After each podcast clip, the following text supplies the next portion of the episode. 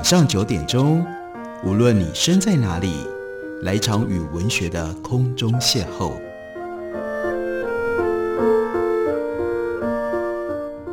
杨照谈书，邀您一同遨游文学世界，认识古今中外的经典之作。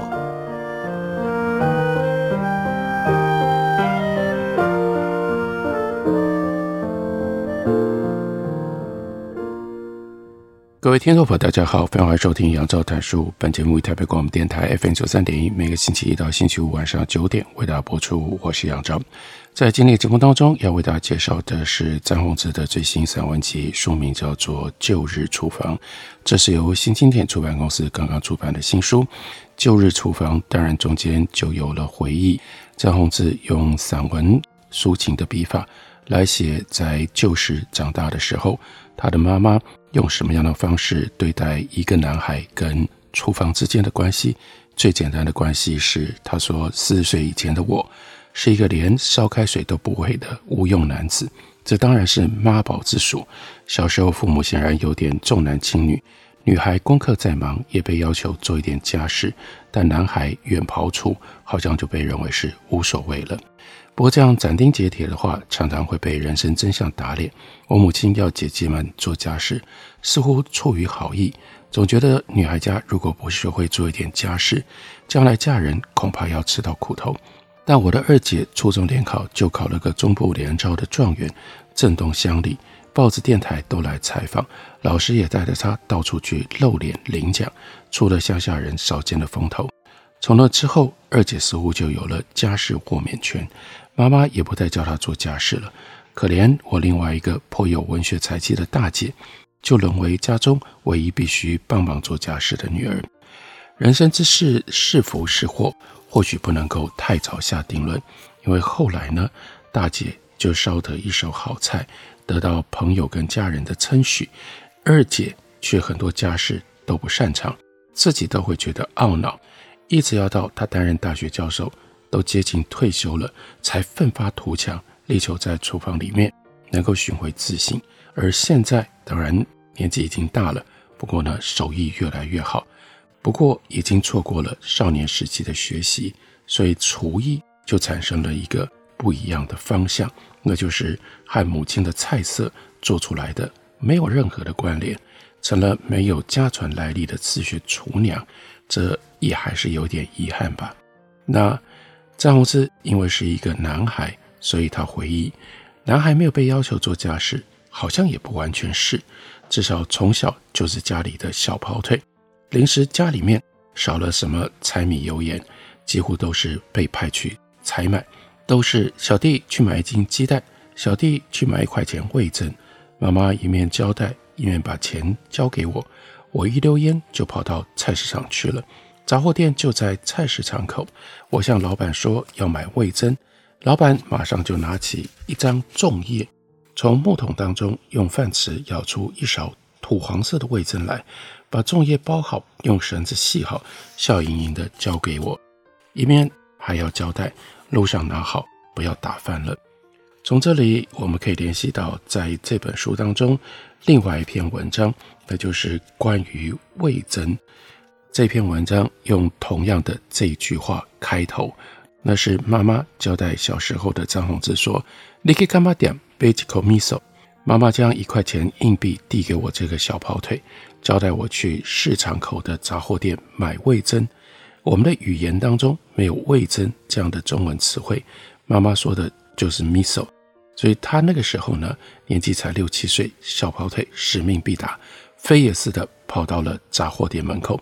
跟老板说要买一块钱的 miso，下巴长了一个肿瘤的老板笑呵呵地拿出一张粽叶般的叶子，从味噌的木桶里舀出一饭匙的味噌，包入叶子里面折好，再用一条咸水草绳绑起来，交给我的同时，也从我手中把一块钱拿走，叮咚一声投入零钱桶里面，顺便摸摸我的头说：“哎呦，撸来撸搞哦。”味噌是台湾人惯用的米味噌，它是大豆加上米曲发酵而成的，颜色是淡淡的米黄色，质地细细绵绵，犹如芝麻酱一般。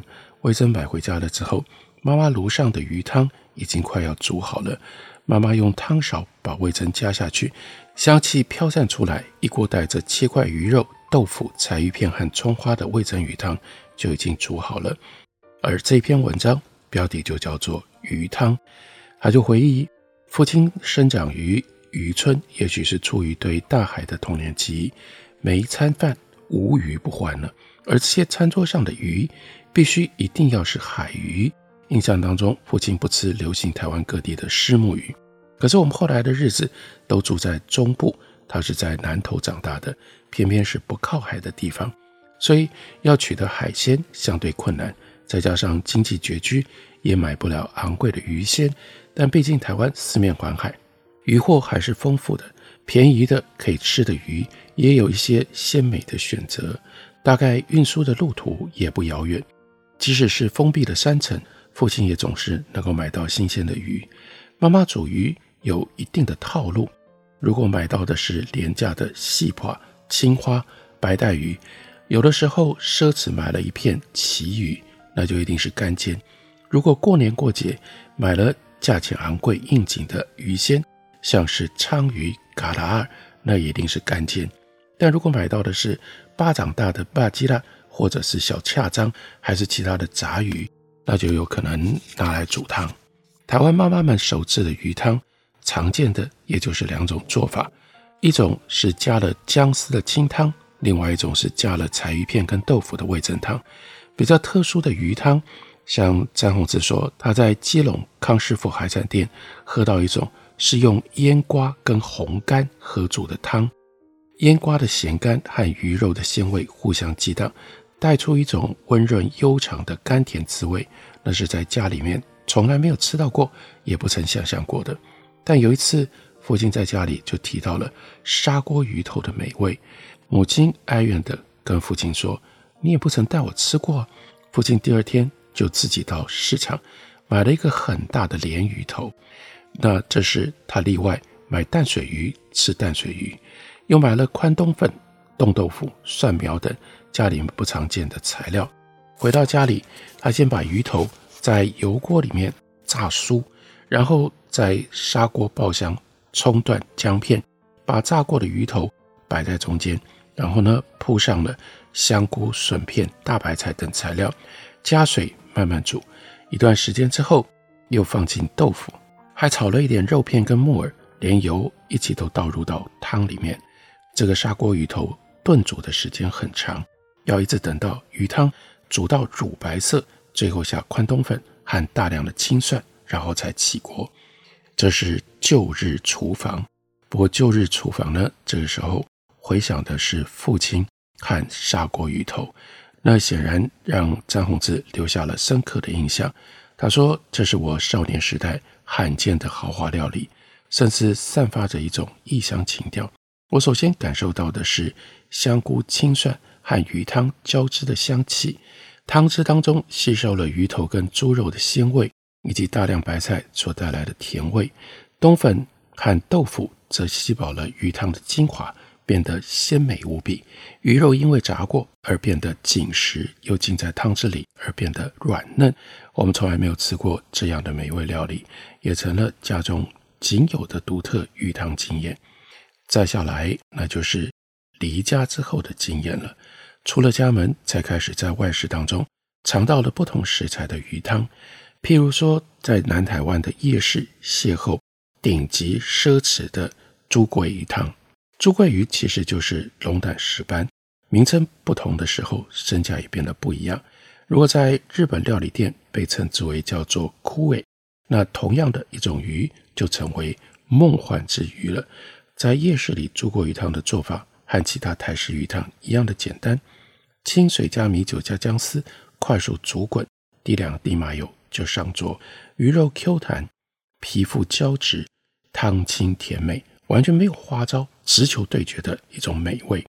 又或者是在基隆夜市里喝到的鲜鱼汤，有的时候是象鱼汤，同样是煮姜丝的清汤。手掌大的象鱼带来鲜甜的海水滋味，肉细少刺，本来是价廉物美的庶民食物，但近年来慢慢变得贵了。夜市里也有味噌汤，特别是卖台式日本料理的摊贩，常有用到鱼或下脚料所做成的味噌。这些鱼种有的时候不是我妈妈会用来煮汤的，像鲑鱼的背鳍跟下巴。我印象当中，母亲的鱼汤永远用的都是白身鱼。青皮鱼或者是红肉鱼很少会被拿来煮汤，大概是因为鱼腥味会比较重吧。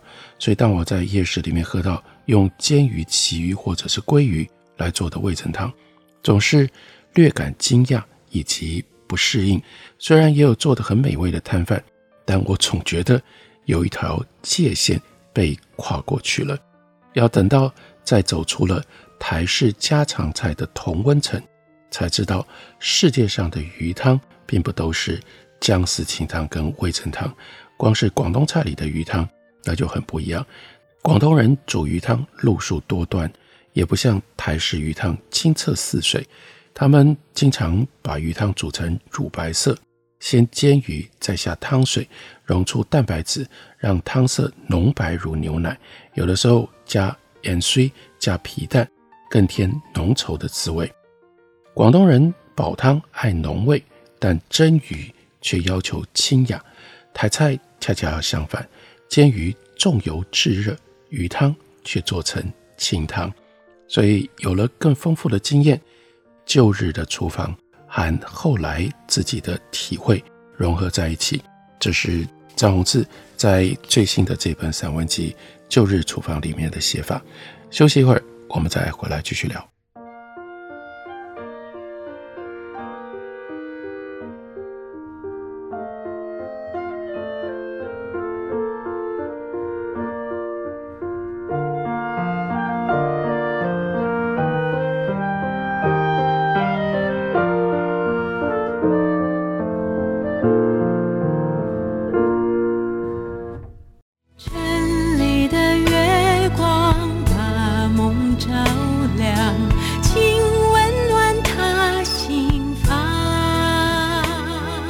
大家好，我是于台烟，听见台北的声音，就在台北广播电台 FM 九三点一 AM 一一三四。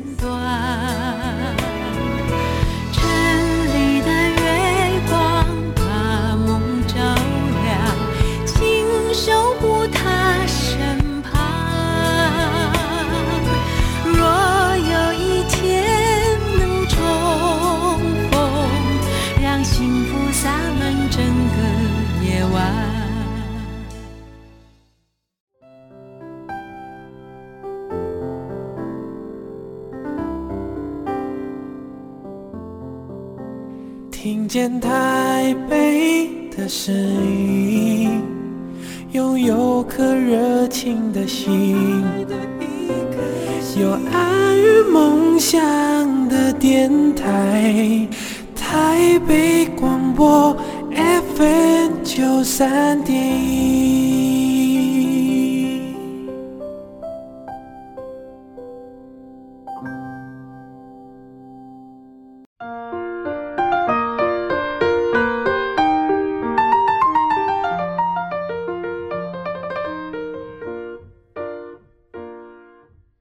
感谢您继续收听《杨照谈书》。本节目台北广播电台 FM 九三点一，每个星期一到星期五晚上九点为大家播出到九点半。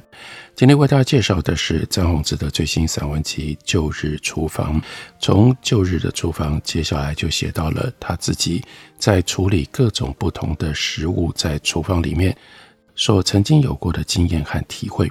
在休息之前，我们谈到了他写鱼汤，连接到在书里面有另外一篇。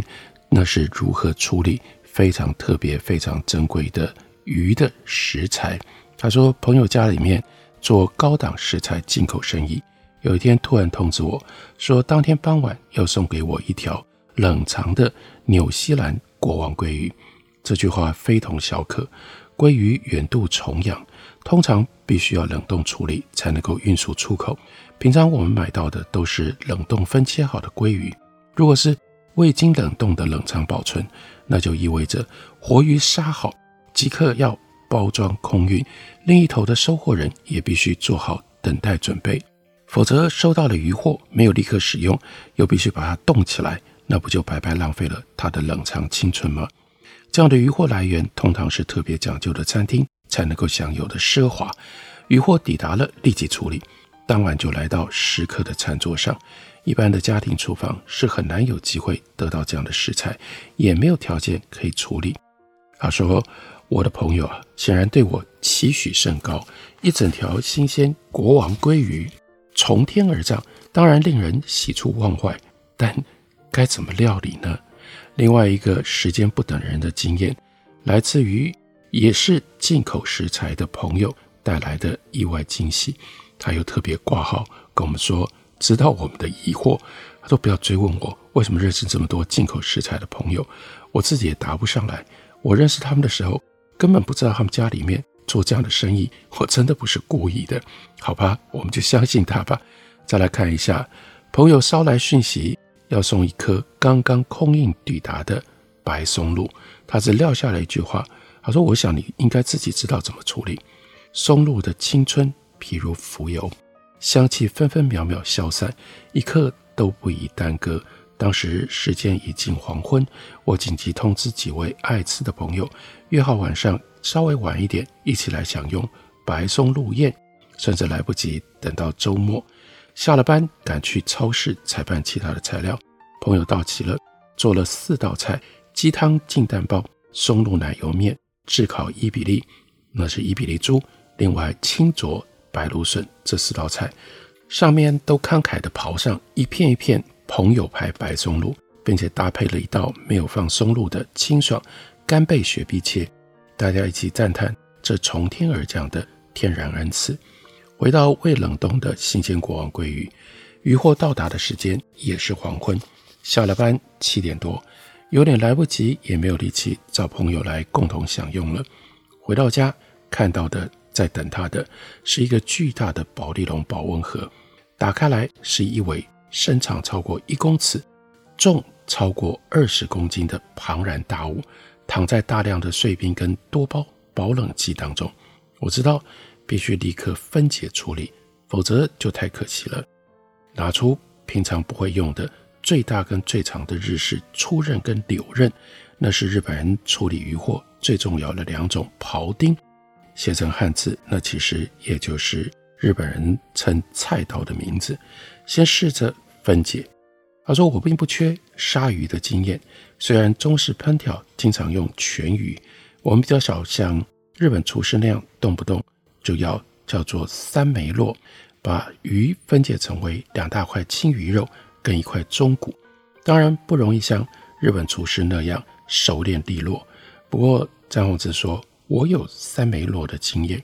最常见的是驱车去北海岸港边买 enahi 或者是竹筴鱼，买回来之后做生鱼片或者是 tataki，那个时候都必须要先把鱼肉片下来。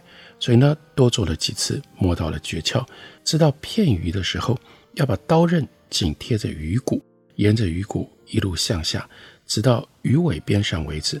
但那些鱼都比较小，这一次啊是超过二十公斤。如果相较于 enahi 或者是竹夹鱼，那真的是一个庞然怪物啊！费了九牛二虎之力，先用粗刃把鱼头切下来，接着呢试着取鱼肉。就知道自己的刀太小也太短了，刀身陷入到鱼肉之后，就石沉大海，完全感觉不到鱼骨。挣扎了一会儿，才触到鱼骨，丝毫不敢大意，拖着刀紧贴鱼骨，一点一点往下移动，最后抵达鱼尾。一边一整大片的鱼肉取了下来，有了第一片的经验，第二片容易多了，也取下了第二片鱼肉。但这整片鱼肉实在太大了，最大的料理铁盘都放不下。想了一想，就把每一片呢切成四大块，所以一共是八大块。每块鱼肉恐怕都还有一公斤以上。一块一块先用保鲜膜包起来，放在料理盘里冰藏起来。然后呢，再把鲑鱼头分切成为两半，那是拿去冷冻，预备未来做盐烤鲑鱼头。尾巴、中骨。还有周边的鱼鳍，全部分切好装袋，之后可以做汤或者烤。经过了半小时的努力，一条二十公斤以上的巨大鲑鱼，完整的完全分解成为一袋一袋或一块一块待用的材料了。那一整块一整块漂亮的生鱼片，品质的去骨青鱼肉，想好了要干嘛呢？要做北欧式的 gravlax，就是盐渍鲑鱼。那这道菜也可以称之为叫做 Q salmon，腌制鲑鱼。但很多时候这道料理被误以为误称叫做 smoked salmon。在西式的自助餐里，不管是早餐或者是午晚餐，一整片鲜红油亮的半生鲑鱼，这是必备的菜色。在各式西式料理里，这种被称为叫烟熏鲑鱼的应用也非常的多见，拿来做沙拉或者呢做班奶迪克蛋，三明治里也常常会用这种烟熏鲑鱼。那如果喜欢吃 bagel，有一种经典的涂酱，那就是混合烟熏鲑鱼跟奶油起司。烟熏鲑鱼运用的这么广泛，但刚刚詹宏志在文章里面特别提了，说这是误称。也就是俗称、误称烟熏鲑鱼的，在调理的过程当中没有烟熏的步骤。鲑鱼如果真的经过烟熏，不管是热熏或冷熏，都会让鲑鱼的肉变硬变熟，没有办法保留像生鱼一样的那样的一种软柔的口感。我们平常吃到那种咸香有味、柔软绵密口感的鲑鱼是腌的。他说：“我看到眼前这许多块。”饱满鲜艳的鱼肉，除了保留一块立刻当生鱼片来吃，其他最好的使用方式就是趁新鲜把它们腌制起来。他说：“我之前没有做过 gravlax，但是在电视上看过很多回。当今之时，我们学厨艺很多都是从电视上，或者是从 YouTube 上面，或者是经由 Google 去查、去找到、去学的，在。”毕竟这样的一个时代里，很少有什么样的知识，甚至有什么样的技法是我们在 Google 上找不到的。上网查了一下，就决定要做石螺原味跟甜菜根盐渍这两种。第二天清晨上班之前，赶到滨江市场去买了一大把 dill 跟一个 beetroot 甜菜根，再匆匆忙忙赶回家做菜，在大碗里。用二比一的盐跟糖，加上一点胡椒，然后取出一块鱼肉，在铁盘当中用盐糖混合物厚厚涂抹在鱼肉各面。北欧人会加一杯烈酒，但手边没有这种北欧的烈酒，就加了半小杯的金门高粱和半小杯的噶玛兰威士忌，再摆上大量的低油，然后呢，用重物压住。放进到冰箱里冷藏，这样做了三块。另外一种做法，材料完全一样，只是最后在上下各加几片艳红的甜菜根，同样压上重物，放到冰箱里等待。理论上，这一道腌制鲑鱼，你可以腌制二十四小时、三十六小时，或者是四十八小时，看你所想要的熟度。他说：“我喜欢生一点的，所以一半呢，二十四小时。”另外一半三十六小时，二十四小时之后，第二天早上取出鲑鱼肉，把糖跟盐抹掉，然后呢，把 d i l 跟甜菜根拿掉。原味的腌制鲑鱼是艳橘色的，加了甜菜根的则是深红色，都很漂亮。鲑鱼品质好得不得了，整块鱼肉泛出油光，极其诱人。那一天已经是周末了。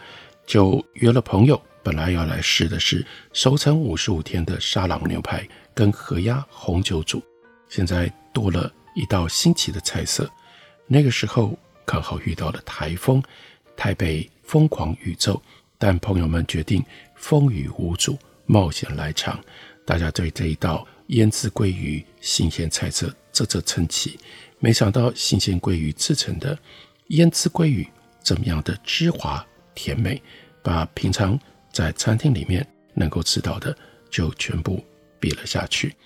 张宏志借由自己非常丰富的厨艺经验，一方面回想过往在自己成长的过程当中曾经有的旧日厨房记忆，一方面就有把自己在厨房里面的各种不同的体会交织而成，写了这样一本散文集，书名叫做《旧日厨房》，新经典出版公司出版。感谢你的收听，我明天同时间再会。